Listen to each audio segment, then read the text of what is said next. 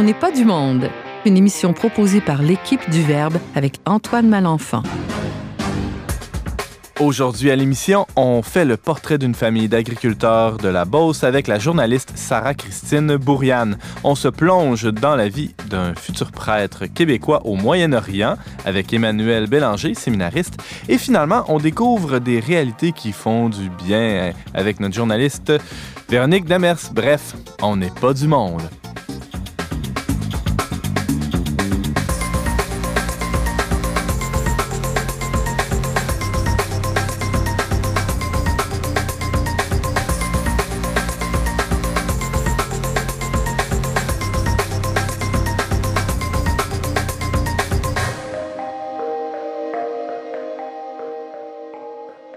Bonjour tout le monde, bienvenue à votre magazine culturel catholique. Ici Antoine Malenfant, votre animateur pour la prochaine heure. Je suis aussi rédacteur en chef du magazine Le Verbe que je vous invite à découvrir, le verbe.com. On a aussi une publication papier. Euh, celle d'automne vient tout juste de sortir un peu plus tôt ce mois-ci sur le sujet de l'adolescence. Alors, manquez pas ça. On est euh, aujourd'hui accompagné, je dis on, James et moi. Salut James. Salut Antoine. On est accompagné de, plein de beau monde. La table est pleine, hein? Oui, la, table est bien mise pour euh, une autre émission. De feu? Genre, on va l'espérer. On va l'espérer. On, va, prier pour que ça, ça descende. Euh, et, euh, vous voyez pas ça, mais moi, je ne peux pas le manquer. Le sourire de Véronique Demers, juste devant moi. Salut Véronique Demers. Bonjour. Tu nous parles de quoi aujourd'hui? Euh, aujourd'hui, en fait, je vais me concentrer, contrairement en fait à toutes les autres interventions que j'ai faites, qui, je sortais de mon petit sac, il y a plusieurs sujets, là, je me concentre dans un sujet sur un livre qui vient de sortir au mois de mai qui s'appelle L'intime avec Dieu de Jean-Sébastien Morin. Donc, euh, il nous donne vraiment là, des, des trucs, euh, comment approfondir notre relation avec Dieu. Tu nous parles juste d'une chose aujourd'hui. Oui. Il a très hâte de t'entendre. On va, voir ce que ça donne. Hein? oui, c'est ça. ça devrait bien aller. Euh, Sarah-Christine Bourriane. Oui, c'est moi. Oui. Bonjour. De quoi tu nous jases? Euh, on n'est pas du monde. Je jase de gens qui ne sont pas du monde, justement. C'est vrai, hein? Euh, donc, un couple qui vivent sur une terre et qui sont très spéciaux, deux oiseaux rares pour notre époque, comme il ne s'en fait plus. Donc, nous allons découvrir cela ensemble. C'est basé sur un, reportage que tu as fait dans le, numéro précédent du, Verbe, c'est-à-dire le numéro sur le travail manuel qui est, sorti en juillet dernier, euh, où tu nous, nous présentais euh, Carl et Alexandra, c'est ça? Oui, exactement. Alors, on a hâte d'en savoir davantage. Et euh, on reçoit pour la première fois à l'émission un invité de marque, Emmanuel Bélanger. Salut. Salut, salut. Comment vas-tu? Ça va très bien. Vous, ça va? Ça va très bien aussi. Un collaborateur de longue date. Euh, c'est vrai. Sur le blog euh, qu'on n'a jamais eu la chance d'acquérir ici. Alors, euh, donc, de, passage ces temps-ci pour, pour prendre un peu de repos, mais normalement, Emmanuel Bélanger, ben, tu, tu nous écrivais. quelques blogs, tu nous écrivais quelques textes en, provenance du Liban, où tu es séminariste, et c'est un peu de ça dont tu viens de nous parler aujourd'hui. Ouais, ben dans le fond, euh, au début, j'ai écrit quand j'étais au Liban. Ensuite, un peu aussi quand je suis en Égypte. J'arrive de deux années de mission. Euh, donc, ça va être un peu euh, parler de mon pain quotidien quand je suis pas ici et brosser un peu le portrait des églises orientales puis de qu'est-ce qui se passe de bon par là-bas parce qu'il y a des bonnes choses qui, qui arrivent quand même là-bas aussi. Ah ben, ben très hâte de t'entendre.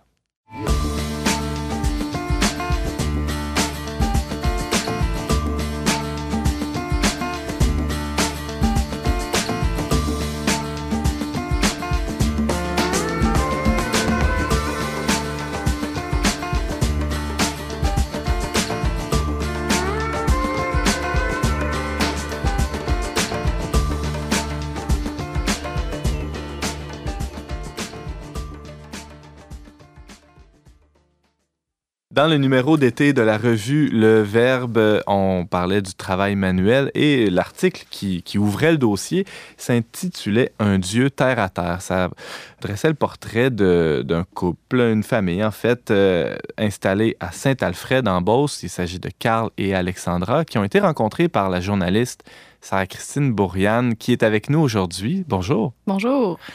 Sarah-Christine, on, tu nous disais un peu plus tôt, euh, Carl Alexandra, c'est des oiseaux rares. Hein? Oui, je dirais, déjà, alors, euh, on le voit, leur habillement, puis la façon dont ils s'expriment. Euh, Carl, euh, il y a une salopette en tout temps avec une genre de chemise assez sale la plupart du temps. Bon, évidemment, il travaille dans la terre, c'est pas qu'il est sale, mais avec une grosse barbe, un chapeau de, un chapeau de paille. Donc, ça, c'est un peu un genre d'habillement qu'on retrouve pas partout. Alexandra, bon, foulard dans les cheveux, longue jupe. Il ressemble un peu à un couple de, de Amish. Oui, on, on, on, on, me dit souvent est-ce que c'est des Amish? Mais non, c'est seulement des gens qui veulent vivre euh, simplement sur leur terre.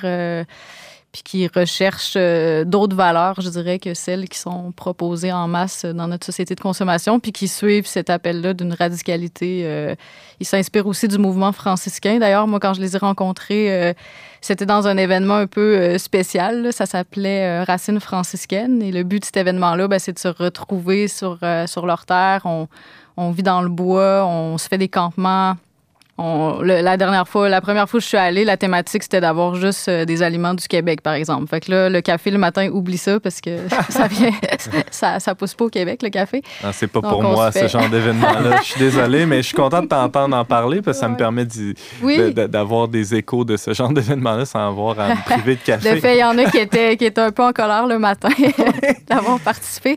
Donc, euh, puis, euh, si on apprend, par exemple, à faire euh, du pain euh, comme le faisaient les, Amérindiens, la bannique sur le feu le matin. On se lève à l'heure des agriculteurs. on, a, on a toutes sortes d'ateliers. Donc, on fait du, fromage de chèvre avec le lait qui ont trait le matin sur la, chèvre. Puis moi, ben, c'est ça, je, me faisais une image de l'Église avant que, que je sois, bon, plus que j'adore au christianisme. On a l'impression que ben, les églises, c'est un peu vieillot, on est, euh, les, catholiques sont un peu coincés. Puis là, j'arrive là, une espèce de place, euh, pas de hippie, là, mais de, où on, vit vraiment une église euh, qui est de l'ordre un peu plus axé sur la, pauvreté puis la simplicité. Puis on célèbre les messes dehors, puis c'est simple. Puis, donc ça, c'est un peu le premier contact que j'ai eu avec eux. Puis, euh, donc, c'est ça, je dirais. Raconte-nous un peu euh, comment ce, couple-là euh, a, atterri à, Saint-Alfred de Beauce. C'est quoi leur parcours à Carl et Alexandre? C'est une longue histoire. D'abord, ben, c'est une ermite qui les a présentés l'un à l'autre. donc, elle voyait, elle voyait bien qu'ils allaient, allaient aller ensemble. Parce que ben, déjà, les deux, ils aimaient la musique traditionnelle ben, les deux avaient la foi. Euh, déjà, c'est rare de, rencontrer quelqu'un qui a la foi, mais là, en plus, qui, qui s'intéresse au savoir-faire ancestraux, la musique traditionnelle, euh, tout ça. Puis Alexandra partait dans une expédition sur la côte nord. Euh, l'hiver, parce qu'elle voulait aller là où la route se termine. Puis elle partait en raquette, dans le fond, pour explorer le Labrador. Puis elle partait là toute seule. Donc ça donne une idée de un personnage. C'est pas tout le monde qui fait ça. Puis elle demande à Carl comme ça, ben, est-ce que tu viens avec moi? Puis Carl, ben, ça lui travaille au début. Il dit, voyons, est malade, Est-ce que je veux vraiment aller euh, sur la côte nord en raquette? Puis finalement, ben, le défi lui plaît. Parce que lui, il, était, ben lui vient d'une famille d'agriculteurs, puis il idéalisait un peu la vie de, des ancêtres, euh, qui ont défriché la terre, qui ont travaillé fort. Puis pour lui, c'était un appel de l'inconnu, de dépassement, donc il a accepté. Et là, ils ont marché pendant deux mois et demi ensemble, euh, comme ça, à se, euh, faire leur, campement le, jour même, à rencontrer les gens. Puis tout le monde essayait de les décourager. Puis ben eux, ils continuaient, puis ils ont réussi à le faire. Puis je dirais que c'est toute qu'une préparation au mariage. Là, si on, quand on a l'occasion de, de, faire ça, on est tout le temps 24 sur 24 ensemble. Puis elle dit oui, on marchait extérieurement, mais c'était plus intérieurement finalement qu'on était travaillé parce qu'il était toujours avec l'autre quotidiennement dans, dans l'adversité. Donc, ça a commencé comme ça. Découvrir l'autre pas parfaitement coiffé aussi. Oui, euh, exact. Euh, c'est ça. L'hiver, en plus. Là, euh, Puis, ben, après, ben, ils ont voulu continuer à marcher ensemble, comme Alexandra me disait. Puis, puis on commencé, elle, son rêve, en fait, c'était de vivre dans une petite tente prospecteur euh, sans eau courante, euh, sans électricité. Puis elle l'a fait pendant six mois. Puis euh, après ça, mais là, ils se sont un petit peu plus installés dans une vie plus confortable. Ils ont, bon, il y avait un travail, tout ça, puis ils vivaient une belle vie, là, somme toute. Puis à un moment donné, ben, ils ont senti l'appel à une radicalité plus grande de partir chercher une terre. Fait qu'ils ont, pendant deux ans dans le Québec, ils ont essayé de trouver une terre. Puis dans le fond, c'est à Saint-Alfred que ça s'est manifesté. Donc. Donc, euh, Sarah-Christine, Bourriane, Carl et Alexandra avaient une soif de radicalité, mais une soif d'enracinement aussi. Oui, exact. Et, c'est là que ça s'inscrit très bien dans, dans, le dossier sur le travail manuel qui, qui, est presque mis sous le patronage de Simone Veil, où on, on a la, toute l'idée de, de, prendre racine, de, de, de l'incarnation aussi, hein, de ne pas être toujours oui. euh, et, et dispersé euh, ou, euh, ou de, de, fuir parfois même la, la, réalité qui, qui est la nôtre, mais plutôt de, justement de s'installer, de prendre racine, de fonder un foyer aussi. Oui, parce oui, que, exact. C'est pas une vie d'errance Non, c'est où ça. on marche dans tout le Québec, là, de fait. C'est Mhm. puis c'est d'ailleurs qu'ils se sont plus installés quand Alexandra est tombée enceinte de son premier enfant. Donc, euh, puis ils ont eu à défricher, c'est ça, toute une... C'est concret, là, comme Ouais, vie. ouais, là, C'est c'est d'essayer de faire des légumes avec une terre. Puis bon, ça peut sembler un peu euh, exotique ou euh, tout ça, de la manière que, que j'en parle, mais au fond, c'est très concret et réel comme mode de vie. Puis les dépassements qu'ils ont à faire, les sacrifices qu'ils ont à faire à chaque jour, je veux dire, ils peuvent pas euh, tout d'un coup dire, ah ben j'ai envie de de manger euh, telle chose, aller m'acheter une crème glacée. Non, là, tu manges tes betteraves, puis tu sais, jusqu'à temps qu'il n'y en ait plus. Puis euh, c'est c'est une vie exigeante. Euh, Euh, Oui. euh, Véronique Demers, oui, tu as une question pour Est-ce qu'ils arrivent à vivre en autarcie, là, en pleine autonomie alimentaire? euh, c'est leur idéal. Euh, je pense qu'ils dé- tu sais, il faut quand même qu'ils achètent euh, de l'huile d'olive. Je sais pas, euh, peut-être pas de l'huile d'olive, je dis ça comme exemple, mais je sais pas trop qu'est-ce que. Moi, vu que je viens de la ville, là, je sais pas trop qu'est-ce que ça. Qu'est-ce que ça comporte, mais je, sais qu'ils aspirent à ça, mais évidemment, ils ont, besoin, ils ont, ils ont des cochons, bon, ils ont des poules, ils ont des œufs, ils ont du lait avec euh, des animaux qui ont sur leur terre. Par exemple, euh, même ils essayent de, fabriquer eux-mêmes des produits artisanaux, comme euh, moi, quand je suis allée, ils faisaient du savon du pays, en fait, ils fabriquaient ça. Comme dans le temps, nos grands-parents, bon, c'est ce qu'ils faisaient. Là. Il y avait. Ben, faut avoir, faut avoir un cochon, par exemple, pour faire du savon du pays, là, mais dans le fond, quand ils tuent l'animal, ben, ils gardent son gras. Puis ensuite, euh, ils font fondre ça sur, euh, sur une marmite dehors parce que tu fais pas ça en dedans parce que ça, ça, sent, ça sent vraiment pas bon. Moi, je savais pas tout ça. Je pensais que c'était fait sur le petit poêle euh, à l'intérieur. Du savon, ça peut juste sentir bon. c'est ça. Fait que là, finalement, elle fait cuire ça. Puis elle met euh, une la soude caustique, là, comme un genre de dérivé de la cendre. Puis euh, tu sais, tu la vois là, dehors au printemps, dans le fond, quand le gras est en train de dégeler. Puis finalement, elle fait couler ça dans des moules, euh, une fois que le mélange chimique a, a pris. Puis euh, elle a du savon pour un an, dans le fond. Puis ça, ça dure un après-midi. Puis euh, C'est fait. petit guidou de l'aïdoua, là, son savon pour... euh, puis ben, finalement, on, on connaît pas ça. Maintenant, nous, on achète ça à l'épicerie. On se rend pas compte d'où ça vient. Mais au fond, euh, eux, c'est tout ce processus-là qu'ils explorent. Puis... donc, ils essaient vraiment de vivre... euh, ouais. Ils vont euh, récupérer le gras du, du cochon, mais aussi euh, la peau. Je pense qu'ils font de la tannerie. euh, a à Racine. Ouais. franciscaine, ils faisaient du, du tannage. ouais, ils essayent même de, c'est ça, de tanner des peaux. J'ai vu ça, là. Je savais même pas. J'étais complètement ignorante, là, de, de voir pourtant, l'humanité a vécu de cette façon-là pendant euh, des millénaires, là. Puis nous, on est comme, on achète nos choses dans les magasins. Puis, euh, Mais ouais, j'avais fait un petit film euh, à ECDQ où on voit le, le gars sais, de la peau, mais comme euh, l'étirer, en fait, là, pour, pour faire du cuir. Puis il fait ça là, de, tout, tout, euh, toute la journée. Puis euh, D'ailleurs, on promet le, le lien sur la page Facebook dont on n'est pas du monde de ce petit euh, reportage-là. Ouais. Tu prépares un film aussi sur la vie de, de Carl et Alexandra, sur, sur leur, leur mode de vie un peu alternatif. je veux faire un documentaire euh, pour montrer, euh, c'est ça, la- leur beauté, je dirais, là, parce que au final, dans leur quête euh, de sens, ben il y a vraiment quelque chose qui, euh, qui émerge de ça. Il y a des valeurs qui viennent avec un choix de vie qui est plus dépouillé. Puis, euh, puis aussi, on a perdu un peu ces valeurs-là. Euh, Comme par exemple, euh, j'ai filmé, bon, on a filmé une soirée canadienne. Euh, comme il ne s'en fait plus, euh, on est allé là, tu sais, puis c'est... Donc, il avait engagé un DJ qui mettait des, des rigodons mixés. Ouais, non? c'est ça. C'est pas ça? Non, c'est plus, c'est plus complexe. Ouais, c'est ça, il y avait des, euh, des accordéonistes. eux, ils jouent de la cuillère, elle, elle chante, elle fait de la claquette. Puis là, dan- ils calent des danses. euh, puis tu sais, c'est une danse qui est, tu sais, qui est sociale. Tu sais, souvent, on s'en va justement là où il y a des DJ, tout ça. C'est pas que c'est mauvais, là, mais tu sais, on fait notre petit show de danse euh, tout seul, puis on essaie d'impressionner la galerie. Mais là, non, c'est euh, c'est vraiment des danses communautaires, en fait. Puis euh, il y a tout un esprit de, de solidarité qui le font revivre. Puis d'ailleurs, tu sais, eux, ils expliquent que c'est ça ce que tu es, les soirées canadiennes, c'est l'arrivée de la télévision dans les foyers. Donc avant, les gens se rassemblaient. Donc, euh, autour de tout ce qu'ils essayent de vivre, ben, il y a des valeurs qui émergent de ça, tu sais, puis que, que notre monde euh, a peut-être perdu aussi. Donc, euh, Emmanuel Bélanger, t'as- oui. Ben, ça me fait penser justement, là, les, les soirées canadiennes puis tout, on retrouve ça un peu dans la nostalgie commune là, de notre société. Des exemples autour de Fred Pellerin, Mhm. euh, autour des, des contes, puis comment est-ce que maintenant, c'est à la salle Albert Rousseau, c'est partout. Fait que, tu sais, on voit quand même, il y, a un- il y a une recherche, il y a un désir un peu de retourner vers là, puis de, Ouais. de se Il y réunir. a des hein. groupes traditionnels qui, qui émergent, là, c'est ça, depuis déjà quelques années. Bon, il y avait la bottine souriante, mais il y a les charbonniers de l'enfer, il y en a tout plein d'autres. Il y, a- mes aïeux, Ouais, évidemment, mes qui ont, Mhm. qui ont popularisé tout, tout- tout ce style-là. Donc, il pour rejoindre ce que tu dis, Emmanuel, il y a, il y a une soif de ça, finalement. Il y a- Ben, Moi, je pense que oui. Puis on le voit souvent aussi, exemple, l'été, de plus en plus, il y a beaucoup de gens qui, qui achètent des foyers. Puis au lieu d'écouter la TV en famille, ben, ils vont dehors puis ils regardent un feu. tu sais, c'est- Ben, on c'est- veut être C'est hot, là, ensemble. mais pas tout le monde qui le sait.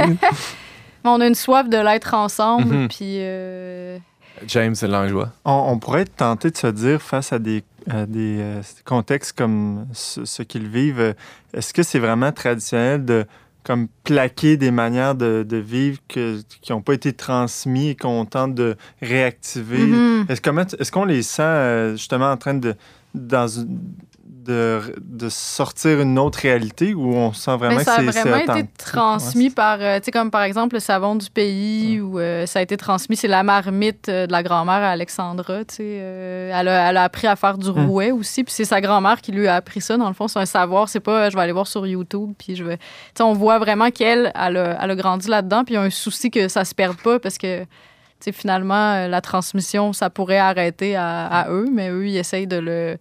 De le perdurer. Ouais, c'est sûr que tu C'est pas comme tout le phénomène des, des fermiers gentilshommes là, qu'on voit, par exemple, dans, dans certains. Dans certaines régions, ouais, c'est ça du Québec où on a des, un, un retour à la terre, mais qui, est- qui est peut-être euh, plus maladroit, disons. là. Tandis que là, c'est vraiment le, le résultat d'un héritage reçu, transmis. Oui, puis, puis ils ont vraiment un intérêt. Tu sais, Carl, il vient d'une famille d'agriculteurs. Pour moi, nous qui sommes de la ville, ça peut paraître artificiel ou excentrique, mais Mhm. eux, euh, c'est un, c'est un désir aussi de, ouais, Euh, de Sarah, faire connaître. Puis de, ouais. Sarah-Christine Bourriane, on, on le sent bien aussi tout au long de- de- du témoignage euh, euh, qu'on peut lire dans le reportage que tu signes dans la revue Le Verbe de juillet euh, 2018, intitulé Un Dieu terre à terre. Donc, dans ce reportage-là, Sarah-Christine, on, on sent bien que cette vie-là, avec des implications matérielles bien concrètes, elle est, elle est supportée, elle est soutenue, elle est traversée par une vie spirituelle Oui. sérieuse. Oui, vraiment. Mm. Ouais, ouais, ouais.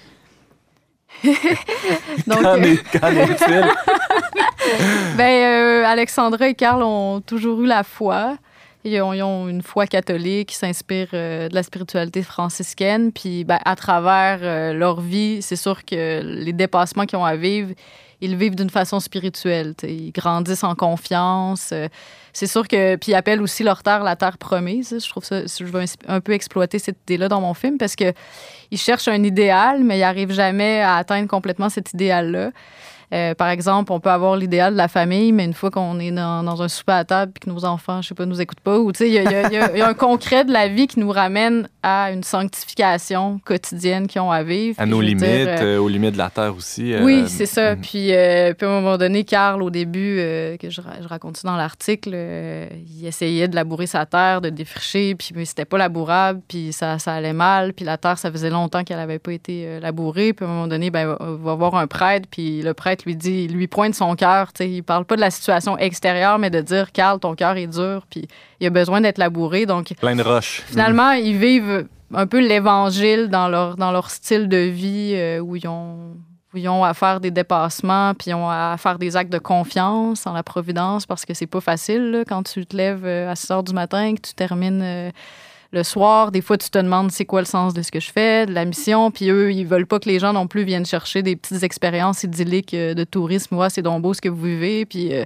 il y, a, un- réalisme cru dans, dans ce qu'ils vivent, mais eux, ils prient euh, quotidiennement le Seigneur euh, chaque tous les matins. Donc, ils, ils- vivent, euh, c'est ça, grâce à Dieu, je dirais. Puis, euh, c'est ça, ben, c'est ouvert à tous, leur ferme, en soit dit en passant. Ils ont une maison euh, d'accueil où ils veulent accueillir les gens qui, pour partager, euh, c'est ça, pas nécessairement être dans un, un idylle, mais juste partager quelque chose de leur vie. Donc, euh, eux, ils font aussi des paniers de légumes. Ils distribuent ça à à peu près à une trentaine de personnes, trentaine de familles. Comment ça s'appelle? Puis, ça s'appelle la ferme Bonne Création.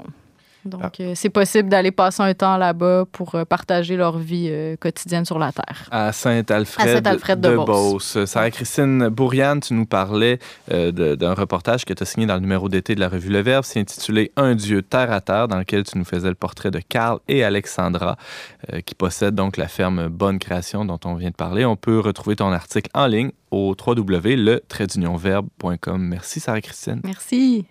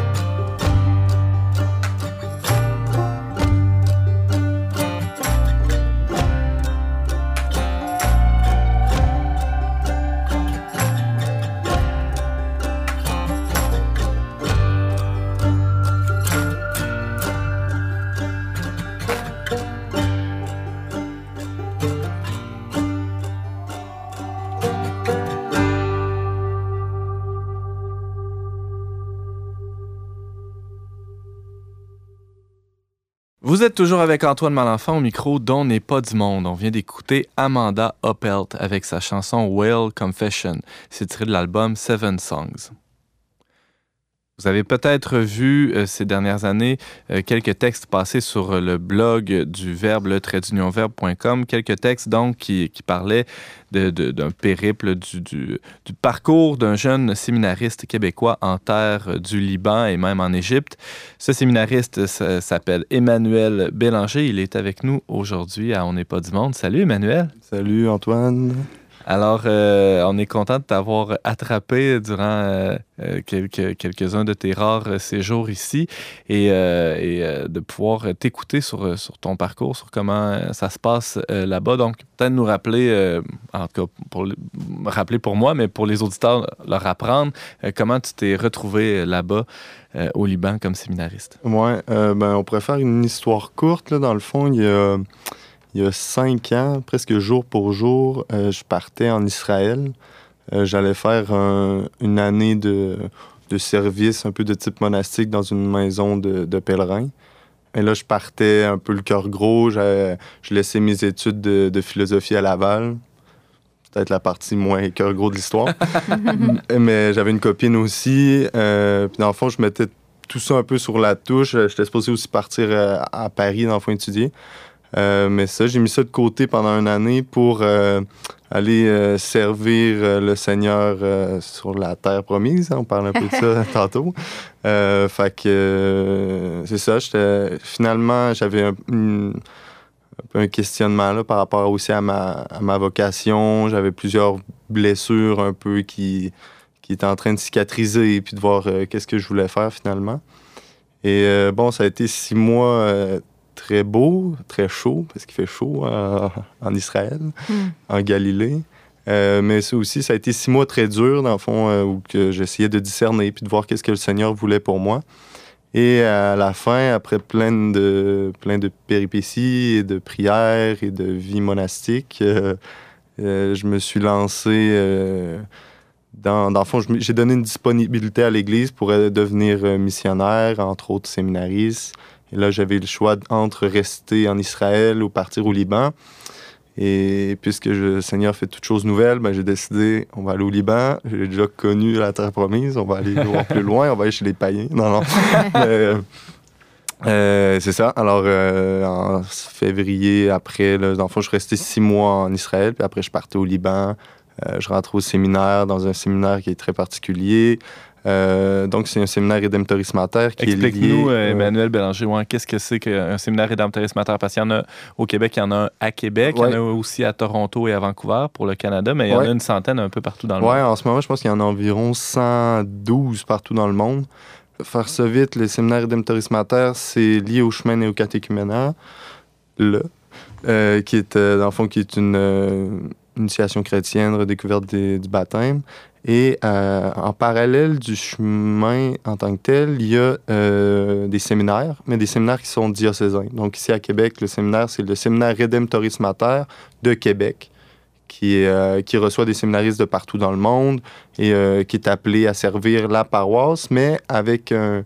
Comment je peux dire ça Avec un. Euh, dans le fond, il y, a, il y a une autre vocation dans celle de, des séminaristes qui se, qui se préparent à la prê- prêtrise, c'est celle d'être missionnaire, donc de peut-être être envoyé pour euh, aller servir l'Église dans, dans le monde, dans des missions euh, un peu partout. Donc, c'est des prêtres qui sont incardinés sur le lieu, c'est-à-dire les, les, les, les prêtres du, Du lieu où ils arrivent, Ouais, hein, parce qu'ils viennent de partout, là, comme moi je suis là-bas. Puis... Donc, si, si tu venais être ordonné au Liban, tu, tu ferais partie de l'église de Beyrouth, mettons? Disons, ouais. OK, mais euh, tu serais disponible pour l'église universelle aussi, Exactement, euh, selon pour les partir en besoins. Chine. hein, Voilà. ouais. Exact. Et Dieu, Dieu sait qu'il y a du travail d'évangélisation en Chine Ouais, il y, en- temps-ci. il y en a qui disent ça. mais, euh, mais la particularité de mon séminaire, c'est qu'il est multi-rituel. Donc, euh, ce qui change, c'est qu'il n'y a pas un évêque. Il y a comme un corps d'évêques qui le dirige, mais c'est pas nécessairement les évêques du, qui dirigent le séminaire qui sont les seuls à bénéficier des séminaristes qui peuvent sortir. Donc, c'est vraiment un séminaire qui est dédié aux églises orientales. Donc, euh, disons pour 50-60% des séminaristes qui rentrent qui sont occidentaux, ou du moins du rite euh, latin, ils vont être appelés à changer de rite, à devenir des prêtres birituels. Donc, euh, exemple, en ce moment, j'ai passé l'année avec un Polonais prêtre euh, syro-catholique du rite syriaque à Alexandrie. Euh, L'année d'avant, dans le même rythme, avec un Chilien au Caire. Euh, Il y en a, il y en a euh, qui servent la diaspora au Brésil, en Colombie. Euh, Il y en a aussi au Liban. Ils peuvent être grecs, maronites. Bref, alors c'est vraiment, tu sais, il y a comme vraiment une- un envoi tu sais, missionnaire qui est fait pour les églises orientales. Combien il y a d'églises orientales euh, représentées dans le séminaire ou, ou- ou, par Ben, exemple il y a- de rites ou que, il y a sept rites euh, orientaux, donc euh, on peut les énumérer, je Ouais, pense. ouais, vas-y. Il y aurait euh, premièrement, disons, euh, les coptes catholiques, ensuite les syro-catholiques, ensuite il y a les, dans la même lignée, il y a les maronites, qui sont pas maronites catholiques parce qu'il y a seulement des catholiques. Il y a pas un- les autres, ils ont un- comme un pendant orthodoxe. ouais, ouais. Ensuite, il y a les Chaldéens. Les Chaldéens, ils ont un pendant euh, orthodoxe, mais qui s'appelle les Assyriens, mais c'est même- le même rite. Ensuite, les Melkites. Et pour finir, euh, il y a les Arméniens. J'en oublie dessus. hein. Euh, non, c'est ça. Puis là, le dernier, qui est comme le septième, mais qui n'est pas vraiment oriental, c'est le, patriar- euh, le patriarcat latin de, Jérusalem, mais qui vient quand même, euh, qui, qui recouvre dans le fond les, Arabes et tout ça. C'est vraiment une église du lieu. Mhm. Euh, donc, Emmanuel Bélanger, tu es euh, séminariste à Beyrouth depuis euh, donc quatre ans et demi environ. Tu as fait aussi un stage, euh, ben, tu l'évoquais rapidement, euh, d'un an ou deux, je pense, euh, en Ouais. Égypte. Comment ça Ouais. s'est passé? là? C'est- C'était encore un autre Ouais. euh, déracinement, une, autre, une, Ouais. une nouvelle culture encore à, Ah ouais, ouais, c'est sûr. C'est aborder. Ouais, ouais, c'est autre chose. Tu sais, quand on est de l'extérieur, disons le monde arabe en, en général, ou ben la culture arabe, ça a l'air d'être un, un gros bloc. Mais dans les faits, c'est pas comme ça. Puis après, on comprend mieux un peu, le géopolitique euh, euh, de ces terres-là, justement, quand on rentre là, dans les spécificités, exemple, puis dans les, les bisbilles, puis tout ça. Donc, euh, dans le fond, l'Égypte, qui est comme la grande, une des grandes, qui fut une des grandes puissances euh, euh, au Moyen-Orient, mais qui est encore un- qui a le, un- le plus gros bassin de population.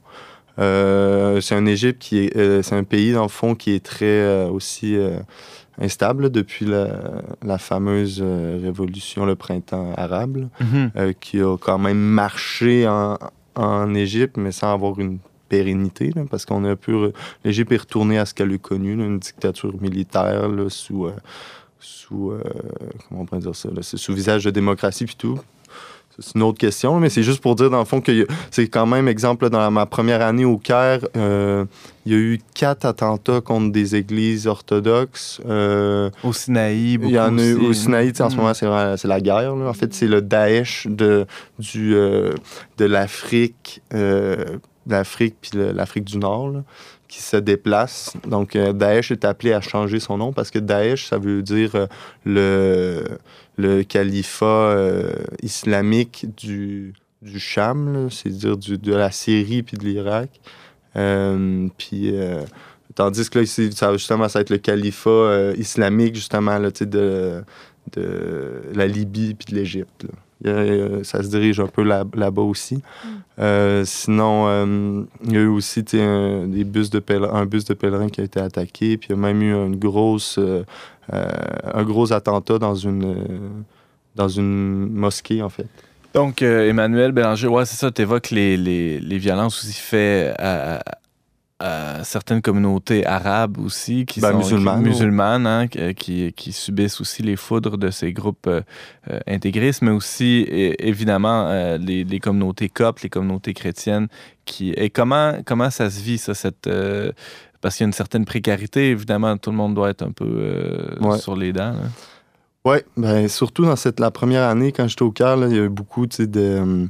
Euh, comment je pourrais dire c'était, difficile, surtout dans la communauté copte orthodoxe. hein, parce que là, moi, je parlais un peu du monde catholique puis tout, mais comme je disais, il y a le pendant orthodoxe. Puis, exemple, une des grosses, la plus grosse église du Moyen-Orient, c'est les coptes orthodoxes. Euh, donc, ça a été très difficile pour eux. Il y avait beaucoup là, de, euh, je dirais, de rage, surtout des jeunes, parce qu'ils trouvaient que leur patriarche était trop conciliant avec une politique qui, justement, est contre plutôt les, les chrétiens, même s'il a dit autre chose. Mais euh, dans les faits, on voit quand même que la, la, la foi au jour le jour, tout ça, puis là, ce que je parle, c'est comme les gros titres, c'est ce qui fait sensation, mais c'est pas ça, là, la- le quotidien quand même de ces gens-là. ouais. Il y a une réalité quotidienne qui est difficile de, de vraiment de pauvreté là, dans, dans- les dernières années. Là, puis justement, j'ai écrit un peu là-dessus. Mais dans les faits, tu vois que les- les gens, ils, ils vivent leur foi, puis tu sais, euh, ils n'arrêtent pas, ils arrêtent pas d'aller à l'é- à l'église, puis de... Puis eux, ils sont très... euh, les Arabes, en général, ils montrent beaucoup. Hein? Là-bas, les prêtres, ils ont toute l'air de des moines, même s'ils sont pas moines nécessairement, mais ils vont pas euh, le, le mettre à avoir une, chemise comme moi, juste pour pas que le, monde sache qu'ils sont prêtres. Fait que, tu quand même, ils, représentent ça, puis ils s'attachent beaucoup à leur identité. Je parle des copes, mais ça peut être comme toutes les autres...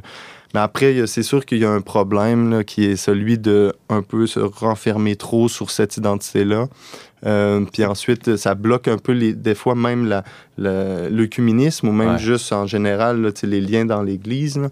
Ça, je, on- je le vois beaucoup, puis je l'ai vu cette année. Euh, exemple, moi, j'étais dans une... C'était très drôle, ben, très c'était triste quand même. C'est que dans le fond, j'étais dans une église qui a été fermée depuis plus de 20 ans. Euh, Syro-catholique, il y avait 3-4 fidèles. Euh, mais à l'église présente, il y avait un prêtre nouvellement ordonné de 28 ans et un séminariste de 26 euh, qui étaient là pour donner du temps et tout, mais qui avaient de la, misère à aller chercher les, gens autres que ces, deux, trois chats qui étaient, de- qui étaient là, que eux, c'était leur identité puis tout, mais dans le fond, c'est qu'on voit qu'il y a eu beaucoup la, question, des- que les gens ils ont juste immigré. hein, parce que les chrétiens en Orient, ils immigrent beaucoup. Mhm. Ils sont très sécularisés. Là. Euh, ça, c'est vraiment un problème. Et, et ensuite, bon, la plupart, ils n'ont pas eu d'enfants non plus. Donc, il n'y a pas eu de transmission. hein. Et, euh, et après, disons, le- le- l'autre penchant, c'était il y avait une église pleine de jeunes, mais qui était grecque, qui n'avait pas de prêtre. Mais là, c'est pas le même rite, c'est pas les mêmes évêques. Fait qu'il y a toute cette question-là qui rendrait très difficile. C'est quelque chose qui, pour nous, c'est ben là, tu tu prends un jeune là, tu prends le prêtre, puis Ça le là, la t'es mets ensemble, Mhm. puis c'est comme ça. Mhm. Mais, fait que moi, Mais j'ai parce que la religion euh, ou, ou la vie spirituelle qui, qui est liée à ça est, est fortement liée aussi à, si je comprends bien, à l'identité culturelle. Donc, Ben, c'est pas tant la religion, la, tu sais, je dirais pas la vie spirituelle, mais tu sais que la façon de, de, de vivre, dans le fond, le, le- leur hein, leur tradition, leur, les chants, tu sais, dans le fond, Mhm. ce qui- c'est ce qu'ils ont Mhm. connu. Mais, euh, mais le problème, c'est ça, c'est que des fois, ils s'enferment trop là-dedans. Puis euh, moi, je me rappelle, là, on était, à- le prêtre avec qui j'étais, est allé faire une, comme une soirée avec eux ou que donner une catéchèse. C'était vraiment bien. Puis vous imaginez, là, c'est un Polonais qui fait une catéchèse à des Égyptiens en arabe, puis tout, avec une interaction. Puis euh, c'était vraiment bien. J'ai vu l'Esprit Saint, là.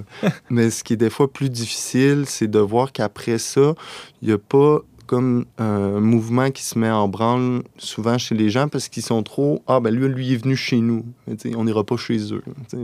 fait que ça c'était plus difficile puis moi je pense cette année j'ai vu ça un peu des fois peut-être la limite des rites orientaux quand ils sont rendus tellement euh, tellement comme euh, petits minoritaires qu'ils sont pas capables de rentrer en relation avec les autres là. Mm. c'est pas ça tout le temps il y a un peu de ça Euh, il nous reste que quelques secondes, euh, malheureusement. Emmanuel Bélanger, euh, je voulais absolument savoir, euh, toi, personnellement, comment tu as vécu, par exemple, ces derniers temps en Égypte dans, dans un contexte aussi précaire? Ben, c'est sûr que ça a été, c'était, c'était difficile. euh, au début, c'était difficile. C'est ça. En enfant, on se rendait compte qu'on était vraiment des serviteurs inutiles, là, que le Seigneur nous avait amenés là-bas. Puis pourquoi, c'est, hein, c'est la, c'était la grande question. Mais après, de rentrer là-dedans, moi, je l'ai vécu un peu comme euh, à l'égyptienne euh, dans le temps, c'est-à-dire hein, le- un peu comme euh, un peu les moines, dans le fond, que c'était vraiment le désert que le Seigneur y permettait pour que je puisse rentrer p- plus en relation avec lui. Euh, puis je pense que ça, ça a été un peu la ligne là, qui m'a aidé beaucoup cette année. Puis je pense que c'est ce qui fait aujourd'hui, que, que je continue, que je suis content, puis que euh, petit à petit, dans le fond, j'essaie de mettre le Seigneur euh, le, plus dans ma vie, de le mettre en premier. Et euh, c'est ça, je suis content d'y retourner. Là, je vais retourner au Liban, continuer les études en octobre, puis on va voir qu'est-ce qui va se passer. Emmanuel Bélanger, tu nous parlais de ta vie comme séminariste au Moyen-Orient. On peut te lire sur notre blog le et ben, si Dieu le veut, tu seras peut-être euh, ordonné au Liban d'ici quelques, quelques temps. Merci beaucoup d'avoir été avec nous, Emmanuel. Merci à vous.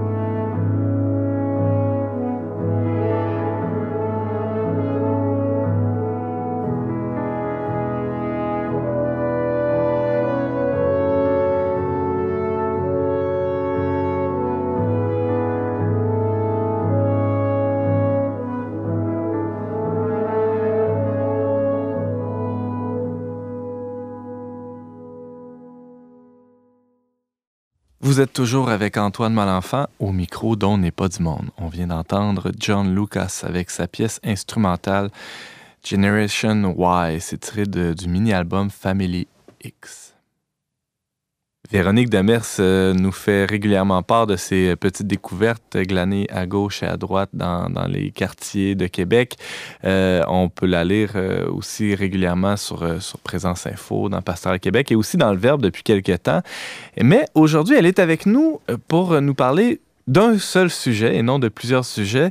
Elle va nous parler d'un livre qu'elle a lu récemment. Véronique Demers, salut. Bonjour! De quoi tu nous parles aujourd'hui? Aujourd'hui, je vais vous parler d'un livre qui s'appelle Intime avec Dieu. On parlait euh, de la relation avec Dieu, de la, la- la conversion, euh, bon, les, les- les connaissances qui descendent jusqu'au cœur. Bon, bien, c'est ça.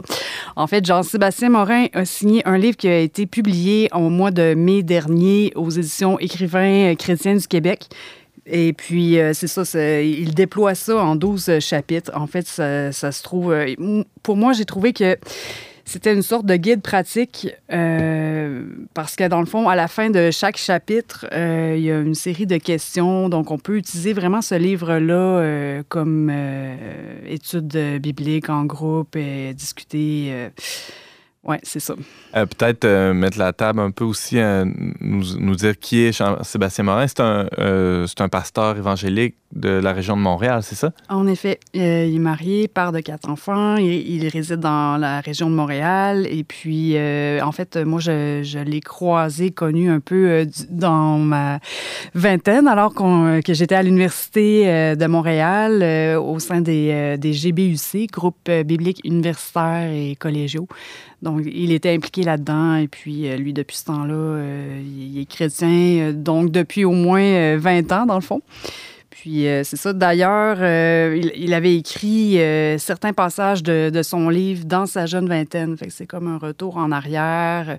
Il nous fait part aussi de, de quelques expériences de, de sa vie, de sa foi, de, des gens qui l'ont marqué, tout ça. Une espèce de guide pratique, si je comprends bien, Oui. qui se sépare en une douzaine de chapitres. Véronique Demers, qu'est-ce que, c'est quoi les grandes idées, les grandes thèses qu'on retrouve dans ce livre de Jean-Sébastien Morin? Ben, il dit, entre autres, en fait, il commence son livre en disant qu'on ne naît pas chrétien, on le devient. Euh, parce que de toute façon, euh, c'est ça, on peut devenir euh, chrétien culturel, là, mais là, lui, il veut vraiment parler là, des, des chrétiens, des, de des chrétiens de cœur. Donc, c'est ça. Il dit que le secret de la vie chrétienne, c'est- comme le secret pour être en forme physique. On fait de l'exercice et bien manger. Bon, bien, le secret pour être la vie chrétienne, c'est de rester connecté à Jésus par la puissance du Saint-Esprit. Ça, le Saint-Esprit, ben, c'est vraiment avec euh, la conversion euh, du cœur que, que ça peut se faire. parce que Il y, a, y y des exercices aussi qu'on peut faire. Hein? Saint Paul parle de, euh, de, de l'analogie sportive assez, euh, de, manière assez drôle même hein, dans les épîtres où il dit ah ouais, il faut faut s'entraîner. Il y a- il y a la prière, la vie de prière quotidienne, ça peut faire partie de, ce genre d'exercice-là qu'on peut, Oui. peut faire. Il- tout à fait. Il dit que la prière, c'est nécessaire euh, à la vie du croyant, aussi bien que, que, que l'air que l'on respire, dans le fond. Donc, pour rester dans le, dans le même sillon que l'exercice sans cardio, sans entraînement, euh, c'est ça. On n'a pas de puissance sans prière. Puis, il y a même un passage de la Bible qui dit que la, la- la prière du juste est, est d'une grande efficacité. Donc, euh, je pense que c'est c'est à nous de s'emparer de, de cette puissance-là. Puis, euh, de le faire régulièrement, euh, que ce soit dans notre voiture, dans un parc ou n'importe où. Je pense qu'on n'a pas besoin. Ben, c'est sûr que ça peut varier d'une personne à l'autre, là. Dépendamment de notre concentration, mais moi, je pense qu'on on, on y a euh, accès là, en, en tout temps, là, 24 heures sur 24. C'est, c'est le Wi-Fi, euh, il est illimité. Là, tu sais. Prier sans La cesse, connexion. hein, c'est ça. Euh, Il y a, autre, euh, un autre chapitre hein, qui, dans lequel il pose une question, c'est quoi l'intimité euh, spirituelle? Parce que bon, le titre de l'ouvrage fait référence à l'intimité, mais de quelle intimité il s'agit, Véronique Demers? Ben, c'est toujours entre Dieu et nous, le chrétien et l'être humain. il, y a, plusieurs types de, connexions, dans le fond. C'est que nous, on peut avoir un flot de paroles incessant, là, mais je veux dire, si on on se met pas en mode écoute, on pourra pas euh, prendre conscience que Dieu nous parle. Il faut vraiment... euh, c'est ça. Il, déploie ça, lui, comme en quatre axes.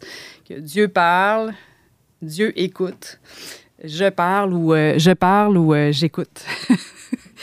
fait que c'est ça. Je pense que ces quatre axes de, de communication-là sont, sont importants.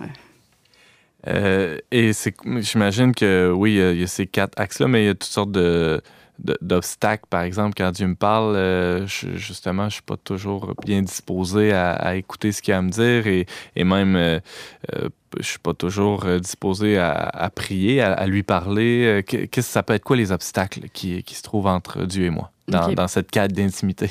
Ben, entre autres, euh, justement, il y a les, les péchés euh, conscients, là, qu'on sait qu'on fait quelque chose de pas correct, puis on continue de, de s'enfoncer comme dans des, des sables mouvants, puis euh, qu'on s'est mis comme des bouchons dans les oreilles, puis des, des œillères, c'est sûr que je pense pas que Dieu... Dieu, Dieu c'est un Dieu aimant, bon, compatissant, là, lent à la colère et tout, là, mais euh, c'est pas de cette façon-là là, qu'il va pouvoir euh, se révéler, parce que il aime pas le péché. Puis si on est enfoncé dans notre boue, là, euh, si ça. dans notre liberté, on refuse de l'écouter, il peut pas aller contre cette liberté-là. C'est ce que, c'est ce que tu me dis. Ouais, c'est ça. Mhm.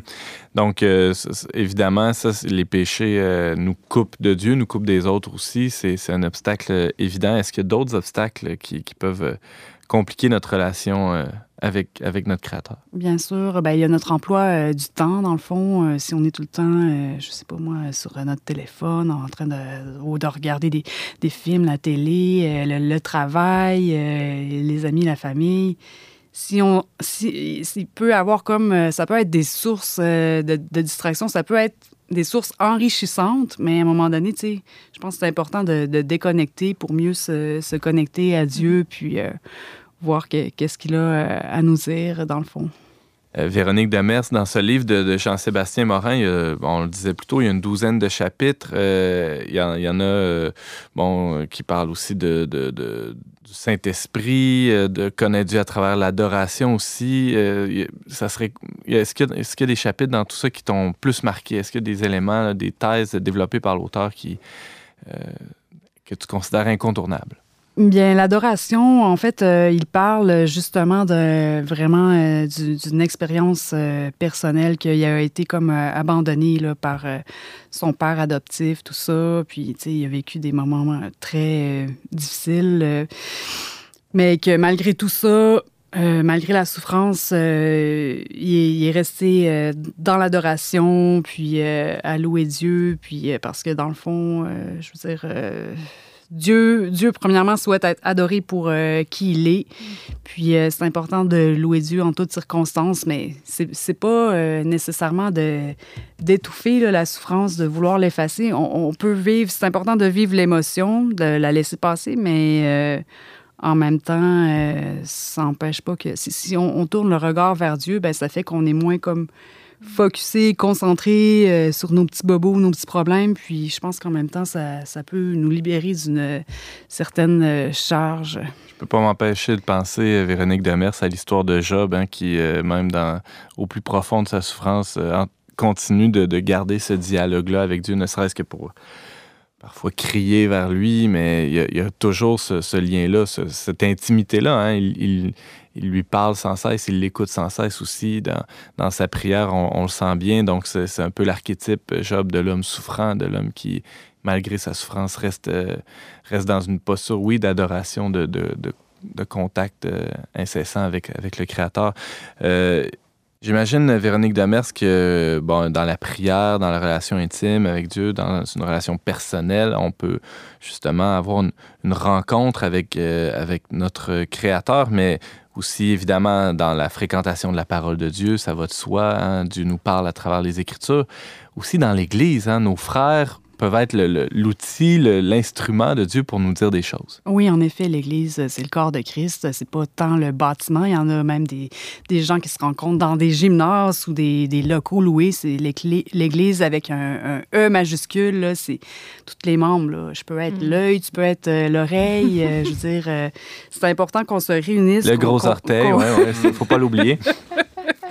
Mais c'est important qu'on se, tienne euh, les, les coudes serrés, euh, vraiment, parce que pour, euh, ne serait-ce que pour l'exhortation, l'enseignement, prier les uns pour les autres, les, encouragements de toutes sortes. Mhm. Mais euh, donc, euh, c'est ça, l'Église est très important. Euh, L'adoration, la, la prière, mais l'o- l'obéissance aussi, aussi.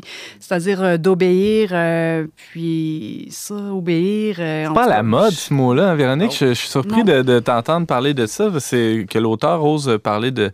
De- c'est un gros mot, l'obéissance, euh, de nos jours, Véronique Demers. Oui, en fait, je pense qu'on est tous rebelles euh, à, à différents niveaux, mais je pense qu'on est tous rebelles parce que de toute façon, ça, ça fait partie de notre nature euh, pécheresse, qu'on est rebelle, on est rebelle, on est, on est détourné à la base euh, de Dieu avant de s'être réconcilié, de s'être repenti, de s'être converti, puis de, de s'être rapproché de nouveau, puis d'avoir mis comme la, la- la connexion avec Dieu. C'est toute l'histoire du euh, peuple aussi, hein. euh, peuple à la, à la- à la nuque raide. C'est pas seulement à Israël que ça s'adresse, hein, c'est à chacun de nous, je pense. Oui, en effet. Mhm. Mais si on obéit, oui, si l'obéissance, là, oui, c'est sûr que ça va nous coûter parce qu'on est rebelle, mais euh, ça, ça va être, Ça porte des euh, ça va aussi. être super bénéfique, ça Mhm. porte des fruits, puis c'est comme ça que Dieu peut euh, nous révéler des nouvelles choses, je pense. James Langlois, Euh, tu parles d'obéissance, Véronique, mais concrètement, on obéit à qui, à quoi? Ben à Dieu, à, la- à sa parole, euh, au fait de suivre vraiment euh, ses, ses commandements euh, qui s'appliquent euh, encore aujourd'hui, même si, euh, je veux dire, on est euh, sous la grâce, mais ça enlève pas le- tous les commandements. euh, ça- sa parole perdure, donc c'est important de, de la suivre encore. tous ces commandements, sa parole qui est vivante. ce que je lis dans la question de James, c'est ce qu'il doit obéir à son supérieur immédiat? En l'occurrence, moi. Oui, c'est vrai. Oui, on parle de. En effet, il parle justement de- des patrons au travail. Euh, il parle de. Bon, ça peut être aussi euh, les, les parents, euh, les, Ouais. les pasteurs, tant qu'ils suivent euh, clairement là, la parole de Dieu. Oui, en effet.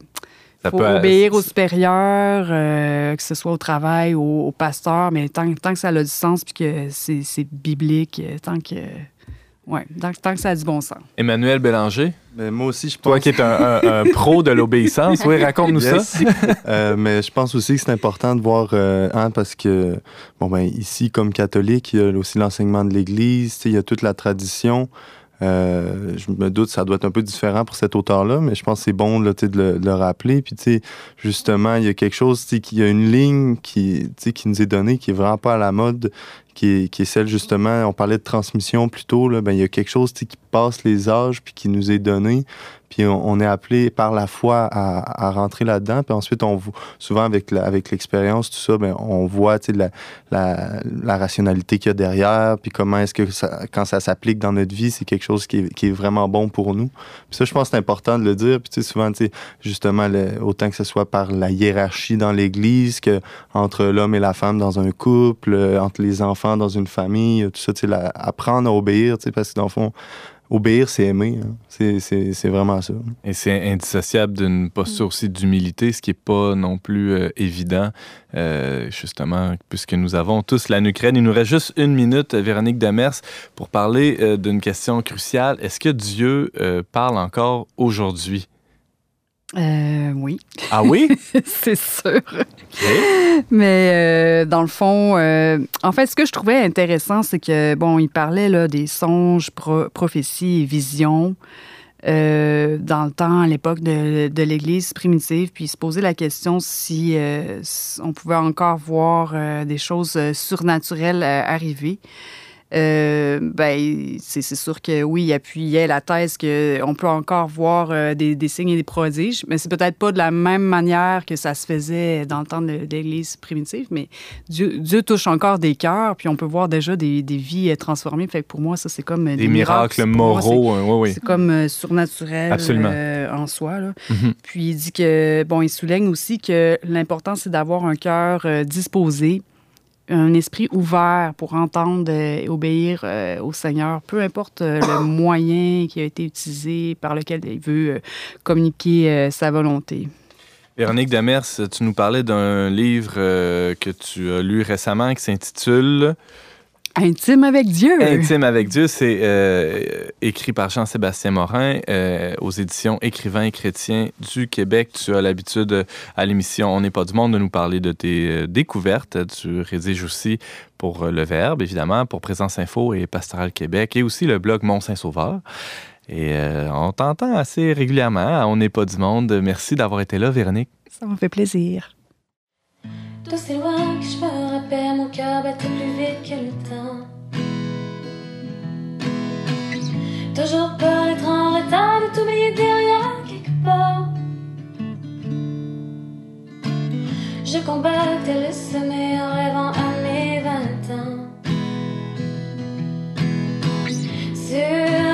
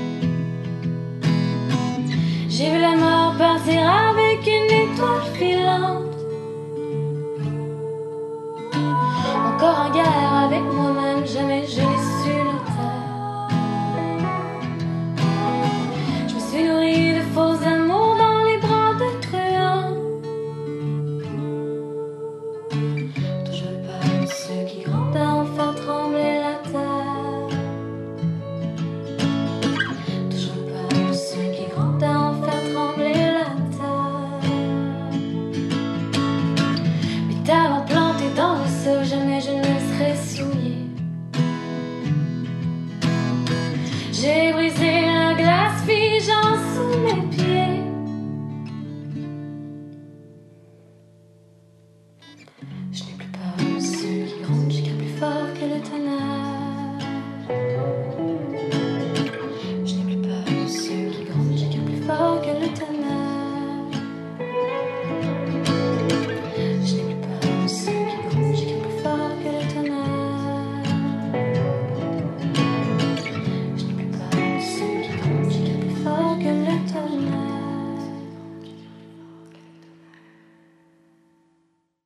C'était Claudel avec sa chanson Spleen. C'est tiré du mini-album Opal. On parlait cette semaine de la ferme Bonne Création, euh, où on y retrouve Carl et Alexandra avec la journaliste qui les a rencontrés, Sarah-Christine Bourriane. On euh, écoutait euh, attentivement le séminariste québécois au Liban, Emmanuel Bélanger, nous parler de sa vie au Liban et en Égypte au cours des dernières années. Et on, entendait Véronique Demers nous parler d'une récente découverte, un livre de Jean-Sébastien Morin. Merci beaucoup, chers auditeurs, d'avoir été avec nous. On vous attend la semaine prochaine, même heure, même antenne, pour un autre magazine dont n'est pas du monde, à la sélection des pièces musicales choisies pour, euh, pour cette émission. James Langlois, à la réalisation technique, Yannick Caron et à l'animation, Antoine Malenfant. Cette émission a été enregistrée dans les studios de Radio Galilée.